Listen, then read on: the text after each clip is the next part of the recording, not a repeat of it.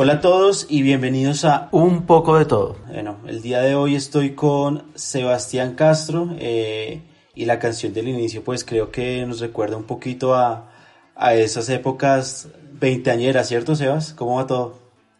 Hombre, Juanito, todo muy bien, todo muy bien y sí, sí, sí, sí, la verdad, recuerdos de, de, de juventud, de sueños de una juventud que, que ya no volverá, parece. Parece, ¿no? Vamos a ver. Porque pues ahora, eso sí no va a volver. ¿Cómo va todo por allá en Australia? Bien, brother, bien, bien, todo muy bien. Trabajando fuertemente y, mirando para adelante porque, porque eso es lo que hay. Eso es lo que hay. Bueno, quiero, claro, quiero hacer una pequeña introducción de lo que su merced está haciendo allá y después pasar al tema que nos va a competir en este podcast, que es Messi y el Barcelona. Toda esa eh, maraña y, esa, y esa invitación a que Messi se vaya del Barcelona de parte de la dirigencia. Pero quisiera primero hacer una introducción eh, de, lo que usted, de lo que usted está haciendo allá en, en Australia. Entonces, eh, cuéntenos un poco de lo que está usted haciendo allá para que la gente entienda el por qué vamos a hablar de este tema y precisamente con, con usted. Bueno, Juan, yo, yo salí de Colombia con la idea de, de, seguir haciendo periodismo deportivo aquí en Australia, ¿no? Sabiendo que llegaba a una ciudad llena de deporte, donde se, se lleva a cabo el Gran Premio de Fórmula 1, donde se lleva a cabo el, Australian Open, uno de los cuatro Grand Slams de tenis, eh, cuna del fútbol australiano, cuna de una de de las mejores selecciones de fútbol femenino a nivel mundial. Y me encontré con, con, con, un sueño mucho más grande que el periodismo y era ser director técnico. A partir de ahí mm, empecé a, a mirar cómo si era posible, qué había que hacer, si tenía madera. Y bueno, hace cuatro años estoy en esta dirección técnica, ya tengo la licencia C de la Confederación Asiática de Fútbol, ya apenas pase todo este caos de la pandemia, empezaré a hacer mi licencia B y en este momento soy director técnico de las fuerzas básicas del, de South Melbourne Football Club. El club, uno de los clubes grandes de Australia y inscrito la NPL, que es la liga profesional de Australia. Qué bueno, qué bueno. Felicitaciones, obviamente, porque pues es un sueño, pues que yo me acuerdo que pues a usted le gustaba eso mucho de, de, niño, ni siquiera de juventud, sino de niño. Entonces me alegra mucho que, que esté allá y haciendo, y haciendo este tema y, y haciendo eso, y ayudándole a, niños a, a, cumplir sus, sueños futbolísticos. Pero eh, pues como hablamos, eh, les habría dicho al principio, en este podcast vamos a hablar de Messi y esa distensión, esa, esa relación que ya no existe con Bartomeu la dirigencia. Ayer explotó una noticia eh, en las horas de la noche de un posible adiós en el 2021 de Messi y el Barça, de un, de un posible divorcio en el 2021 cuando se acaba la, el contrato de Messi con, con el Barcelona. Y todo esto, eh, pues ya se pues por muchas razones. en Bartomeu eh, ha tratado de, yo creo que acabar el club, un club que estaba muy bien y, y pues ahora con malas decisiones como sacar a Ernesto Valverde, eh, el cambio de Arthur por, por Pjanic eh, ha hecho que, que, que, Messi vea como con malos ojos esta dirigencia y muchas otras razones, ¿no? La relación con Setien y Sanabria está dañada, se, se, nota leguas y aquí quiero preguntarle a usted, Sebas, eh, ¿por qué pasa esto? Eh, ¿Son los jugadores los, los que tienen el problema o es el técnico que llega como con una ilusión y los, y los jugadores lo aterrizan? Eh? ¿Cómo, ¿Cómo, un técnico como se tiende debe, debe manejar esta situación? A ver, Juanjo, yo creo que el, tema con Messi es, es mucho más grande de lo que uno se puede llegar a imaginar. Primero hay que entender que estamos hablando del mejor jugador del mundo en la actualidad, de uno de los cuatro o cinco mejores jugadores de toda la historia. Donde el Messi no se ha cansado de batir récords, de jugar a un nivel top en Europa, una de las ligas más importantes del mundo, y así no se le valore mucho. Fue un jugador que con su selección consiguió llegar a tres finales continentales consecutivas, dos de Copa América y una de Mundial. Sabiendo esto, eh, a Messi desde la era Guardiola, que Guardiola no solamente que lo impulsa, sino que le da un estatus de semidios en Barcelona. Pop, como popularmente se le diría, se le dieron las llaves del club.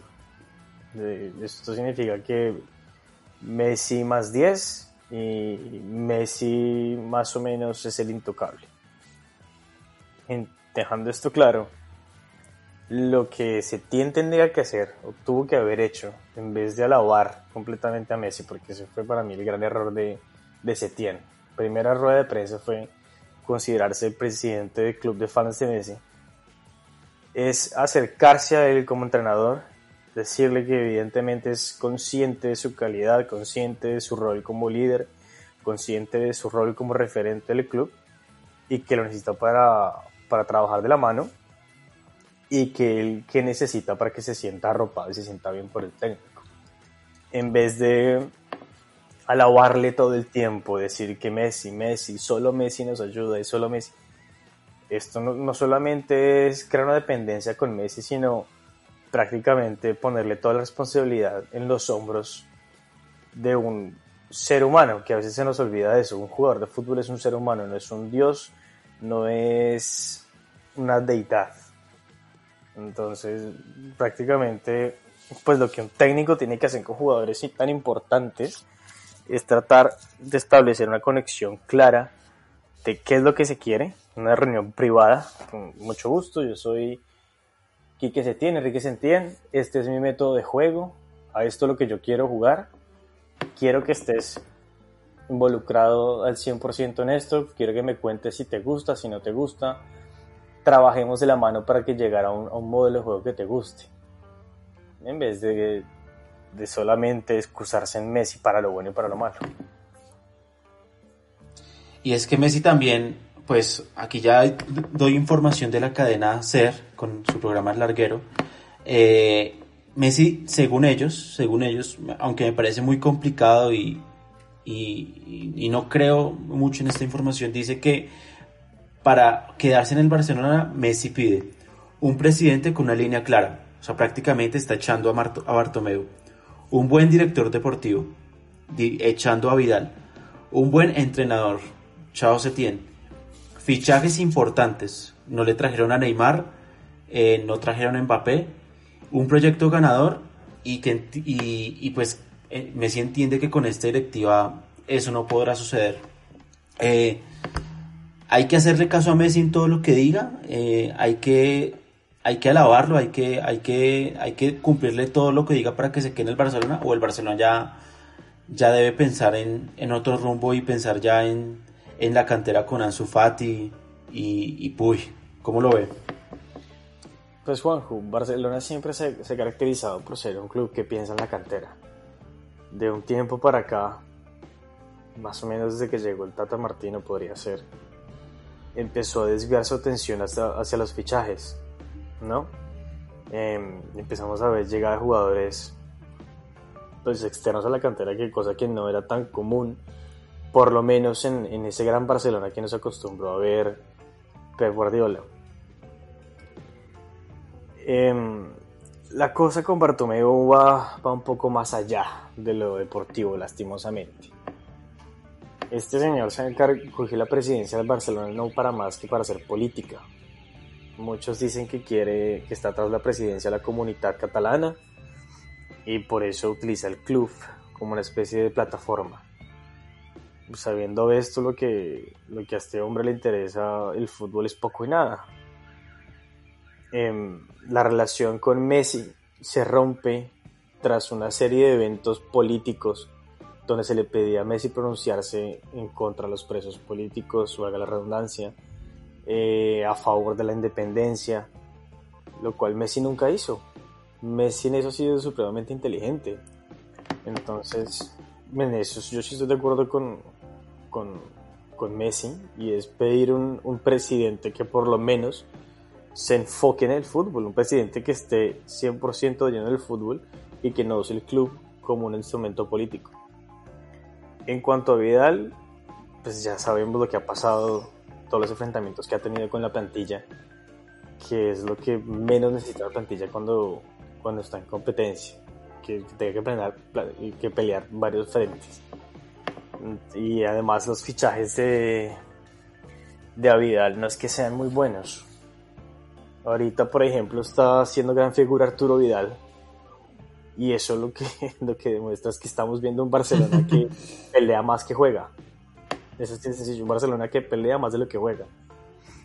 Entonces, y vemos también como Vidal trae a Bradway como gran solución al ataque, sabiendo que es por culpa de que la plantilla está corta.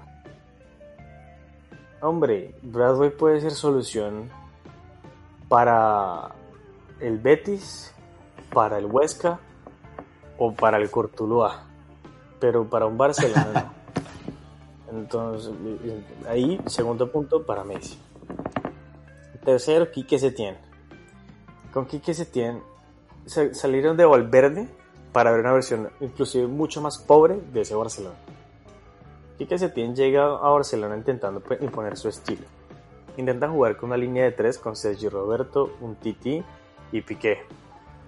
E intenta poner como lateral izquierdo o como extremo izquierdo, carrilero izquierdo, pongámoslo así, a, a Ansu Fati, intentando copiar un poco lo que hacía Guardiola, que si lo recuerdas, lo hizo con Alaba en el Bayern, con Walker en Manchester City, con Dani Alves en el Barcelona, usando un de lateral como un volante ofensivo.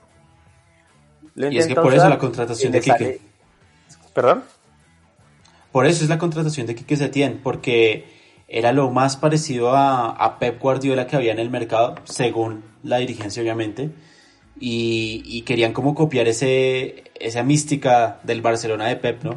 Pero pues creo que... por eso Quique Setién, exactamente, tiene, estás en lo correcto, entonces Quique Setién intenta hacer lo mismo que Pep, ¿no? Y vienen, su primer partido es contra Granada, si mal no estoy, que gana 1-0 jugando terrible Segundo partido es cuando empieza a dejar todas las dudas. Va a Ibiza a jugar contra un segunda B por Copa, que inclusive, si mal no estoy, pierde va perdiendo por dos goles y después con dos goles de Antoine Griezmann o una cosa así, fue que remonta y gana.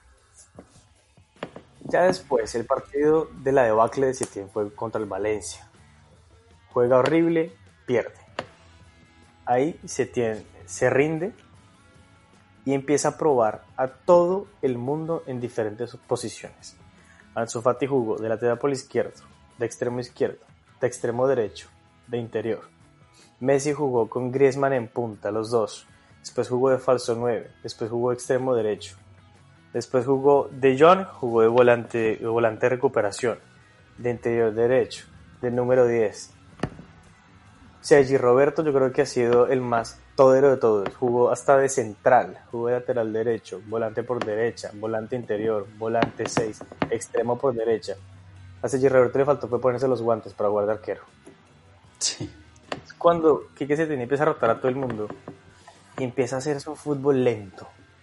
Que fue cuando rompieron el récord de la selección Colombia, de hecho, que nadie, casi nadie en Colombia se acordó de eso. El récord con más pases en un partido lo tenía selección Colombia de Maturana en el 93, si mal no estoy.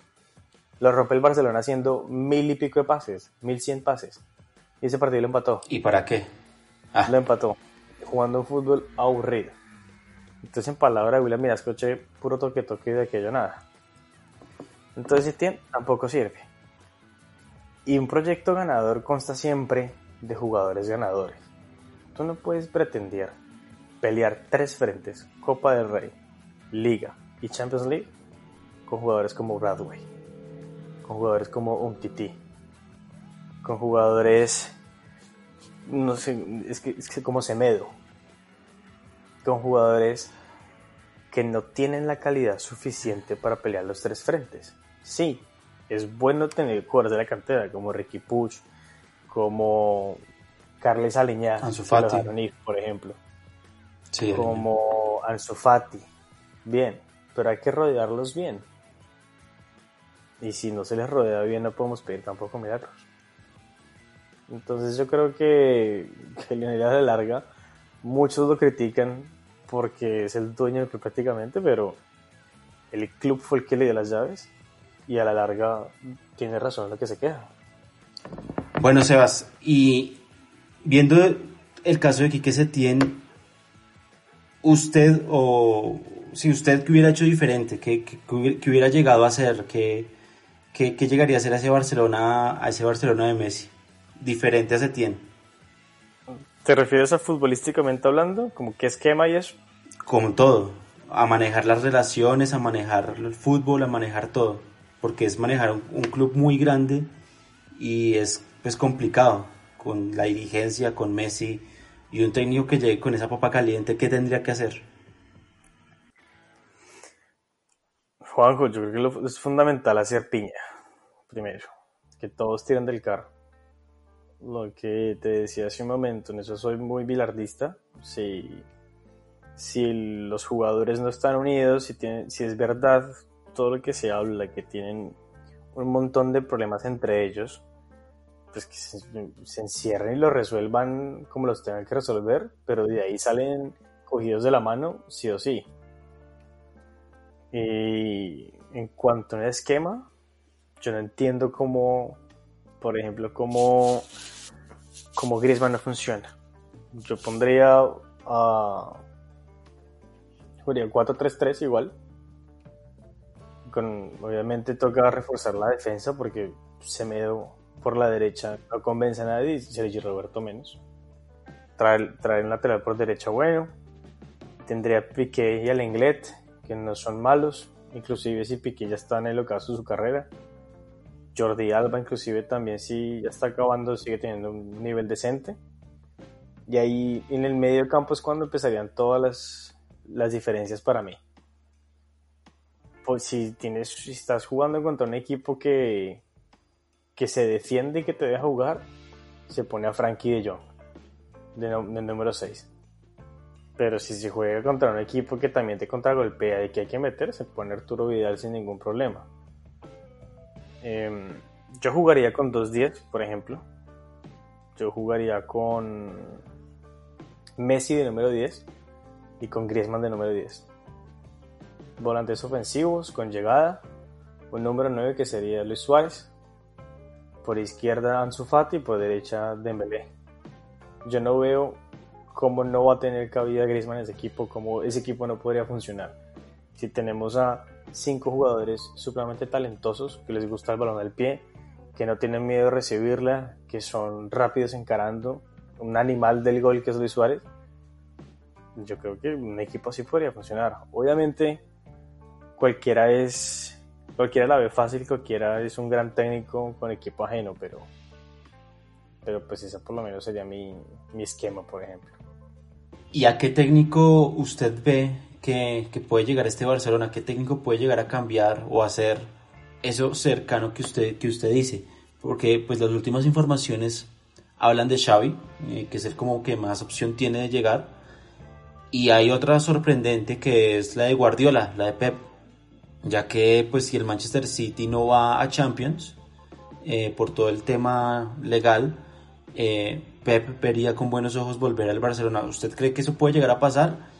¿O, o- cree que puede llegar otro técnico con más pergaminos? ¿O, o, cómo lo ve?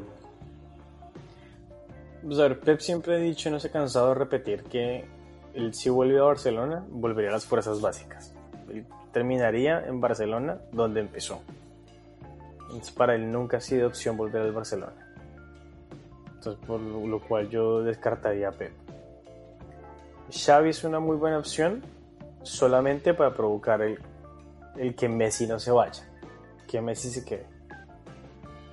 Pero pues no sé si Xavi esté listo o pues, es que futbolísticamente hablando, venir a una liga como la Catarí no es, no es lo mejor para dar un salto tan grande. Pero a la vez es verdad que Xavi, no hay nadie como Xavi que conozca la presión que se siente jugar y el dirigir en el Barcelona. Entonces en eso puede ser medio acertado. Pero si de verdad quieren hacer un proyecto grande y algo diferente, por ese estilo, yo me iría o por Jurgen Klopp, que obviamente es casi que imposible porque Liverpool no lo va a dejar ir. O hay un técnico, se me escapa el nombre en este momento, pero es muy bueno, que es el del Leipzig en Alemania. Es un técnico que se ha encargado de sacar jóvenes promesas temporada tras temporada y siempre ha puesto ese equipo entre los primeros 3, 4 lugares. Y miremos lo malo que estaba haciendo también en Champions. Entonces, no creo, yo creo que esa sería una buena opción. Nagelsmann. Eso es. Sí, sí, es muy buen entrenador. Eh, no sé, para mí, pues, si puede llegar a ese equipo con grandes figuras. Es que yo creo que el Barcelona tiene un cáncer dentro que es muy complicado solucionar, muy complicado, muy complicado hacer, hacer algo. Por ejemplo, lo, de, lo del partido pasado contra el Atleti como entró Griezmann al minuto 90, la cara del Cholo diciendo como, oiga, qué falta de respeto con un campeón del mundo, con los pergamenos de Griezmann entrar al minuto 90, que pues poco o nada puede hacer y, y la falta de respeto fue inmensa.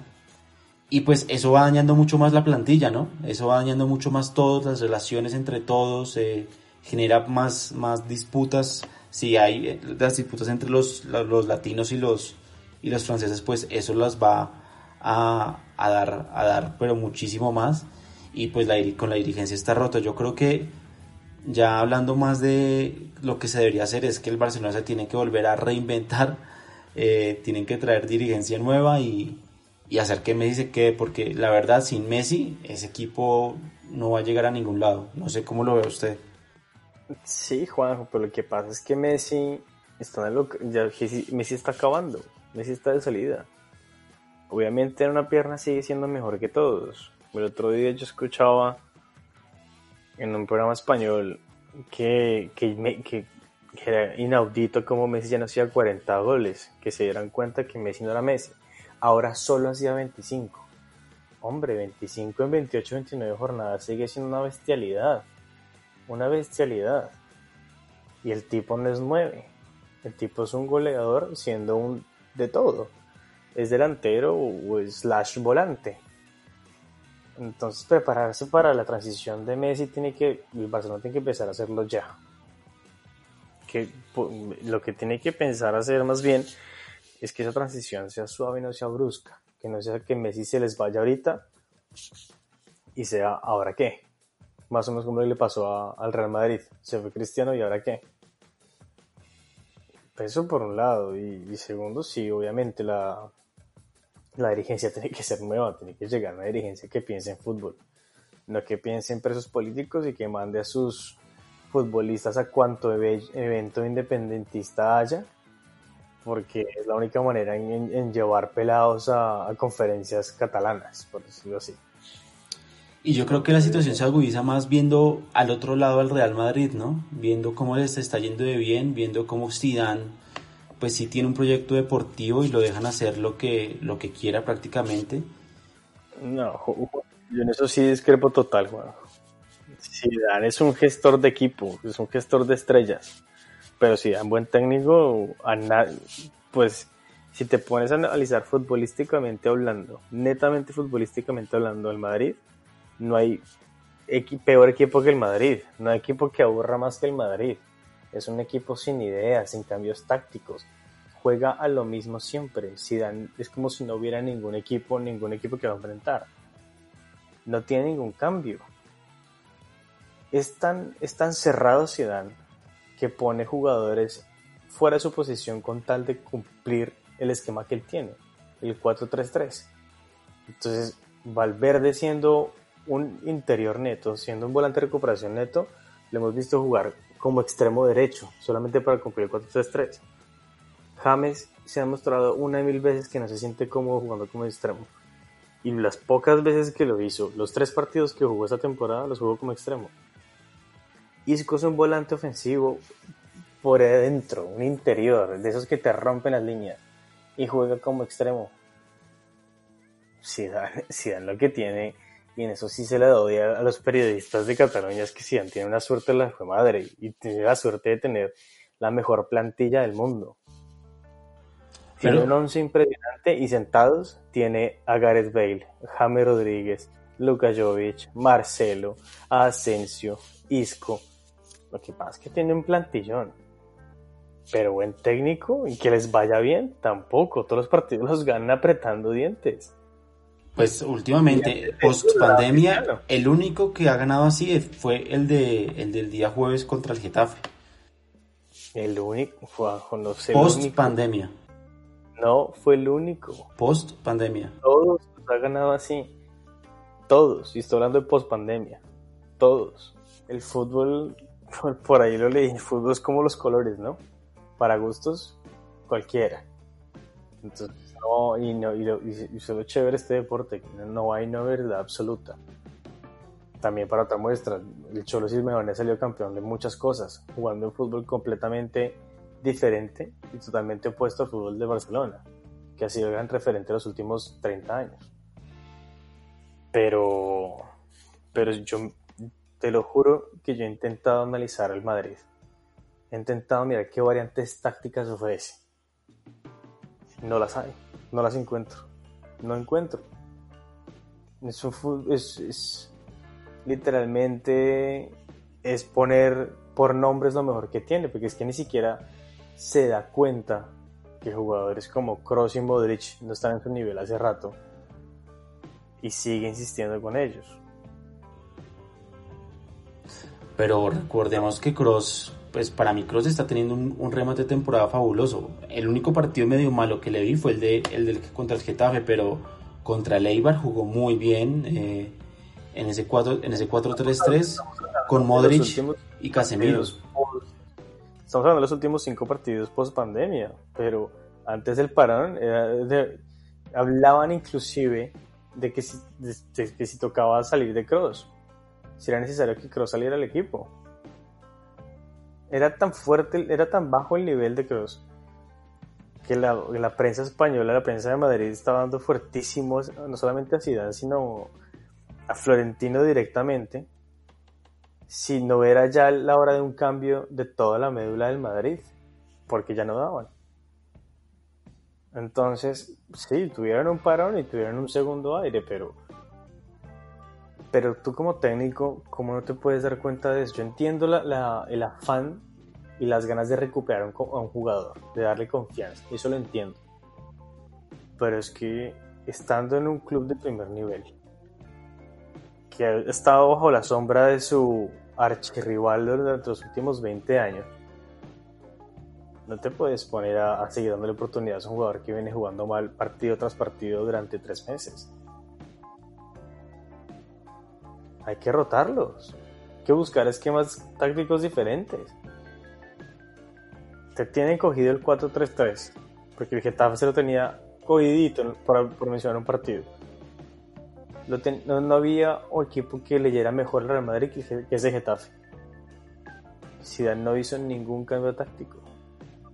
Sabiendo que el Getafe se le venía encima, ni siquiera fue capaz de sacar un extremo para jugar con un 4-4-2 porque el Getafe se lo ganó el medio campo. Le ganó el balón y se lo quitó y se lo manejó. ¿Por qué? 5 contra 3. Un juego básico del fútbol. Vamos a las matemáticas. ¿Quién, quién, ¿Qué equipo tiene mayor posibilidad de ganar el balón? ¿El que tiene 5 mediocampistas o el que tiene 3? Entonces, que a mí me vengan a decir que Zidane es un gran técnico, que Zidane es la maravilla, no. Zidane encontró en el Madrid el mejor plantilla que ha tenido un equipo quizás en toda la historia, porque era un plantillón. El Zidane, el Madrid de esas, de tres Champions que cogió Zidane era un plantillón. inclusive la plantilla todavía. Pero llegó Lopetegui y no hizo nada. Benítez sin pena ni gloria. Porque a Benítez no le caminaban. No por más. Por eso yo estoy diciendo, le doy crédito en eso a, a Zidane. Es un gran gestor de camerino. Él, él hizo lo que Setién debió haber hecho de pronto en el Barcelona. Cogió a los pesos pesados y les habló.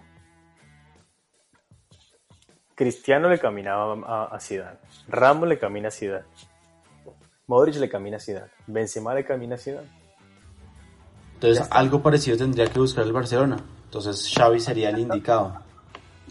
En este caso, ¿no? Sí, puede ser Xavi, pero, que, pero Copiando el- tenés que tener en cuenta el que esquema del Madrid. encargado de una transición. Porque ya hay jugadores que les va llegando su hora, igual que en el Madrid, que es lo que no está haciendo Zidane. Ahorita estamos viendo a, a un Madrid que gana y que puede ser campeón de la, de la liga. No creo que la Champions, pero hasta puede que se la encuentre. Yo no ¿Qué va a creo el Manchester que- City está muy sólido. Yo lo veo muy sólido. No, Juan. ¿Qué va a pasar el año que viene? Te lo pongo así. Porque posiblemente se va Modric, se va Cross, se va Ramos. Ramos no, sé, no creo que se vaya, pero se va Marcelo. ¿Ahí qué? ¿Qué transición ha hecho Ciudad? Ninguna. Porque los suplentes también se van. Se va Bale, se va James, se va Isco. Pues para mí es un equipo que, que, que está haciendo las cosas bien ahora. Hay que esperar Champions. Yo creo que lo tiene muy complicado contra el Manchester City, que pues, pues el, el objetivo de Guardiola, el único objetivo de Guardiola esta temporada fue la Champions. Y... y Ojo que viene jugando bien, ¿ah? ¿Cómo? Ojo que viene jugando bien. Sí, sí, sí. El único, el único partido malo que tuvo fue contra el Chelsea, pero pues se entiende, se sobreentiende la, pues el por qué jugaron mal. Y es que venían a jugar, iban a jugar contra Liverpool, tantos partidos también eh, afectan mucho. Creo que ahí se vio un poco la mano de Lillo, pero bueno, eso es tema para otro podcast. eh, ¿cómo, cómo, le, ¿Cómo le pareció este podcast? ¿Cómo lo vio, Sebas? Bien, Juanjo, bien, me parece una gran idea. Siempre es chévere hablar de fútbol, siempre es chévere reconectarse con amigos. Y espacios así son, son bien bacanos, que, que la gente tenga de donde más escuchar cosas diferentes y no siempre las mismas voces. Así es, así es. Esa es la idea de todos esos podcasts. Y pues nada, pues síganos en nuestras redes sociales. En Instagram arroba Juanjo-Guerrero14, en Twitter eh, Juanjo-Guerrero y, y, sus, y sus cuentas, Sebas. Arroba Sebas Castro en Instagram y creo que es igual en Twitter. Ya ni me acuerdo cómo es en Twitter. Bueno, estuvimos con Sebas Castro, director técnico en Australia, para que lo sigan, para que estén pendientes de su trabajo. Lo vamos a seguir teniendo en, en próximos podcasts, espero, espero, porque es, una- es un gran refuerzo, es un muy buen refuerzo. Eh, eh, aquí sí no es como Griezmann y, y no voy a dejar entrar al minuto 90, sino que es titular todos los partidos. y, y bueno, espero que les haya, les haya gustado este podcast y nos vemos en el próximo. Muchas gracias y los dejo con la música de, de Libre en Directo para que la disfruten, ¿cierto, Sebas? Que usted fue el que peleó por esa canción, ¿no? ¿Cómo, cómo? Usted fue el que peleó por esta canción. No, pele- Hasta el final peleamos por esa canción con Manuela Bernal. Hasta el final. Bueno, un saludo a todos y muchísimas gracias. Chao, chao. Siento que llega el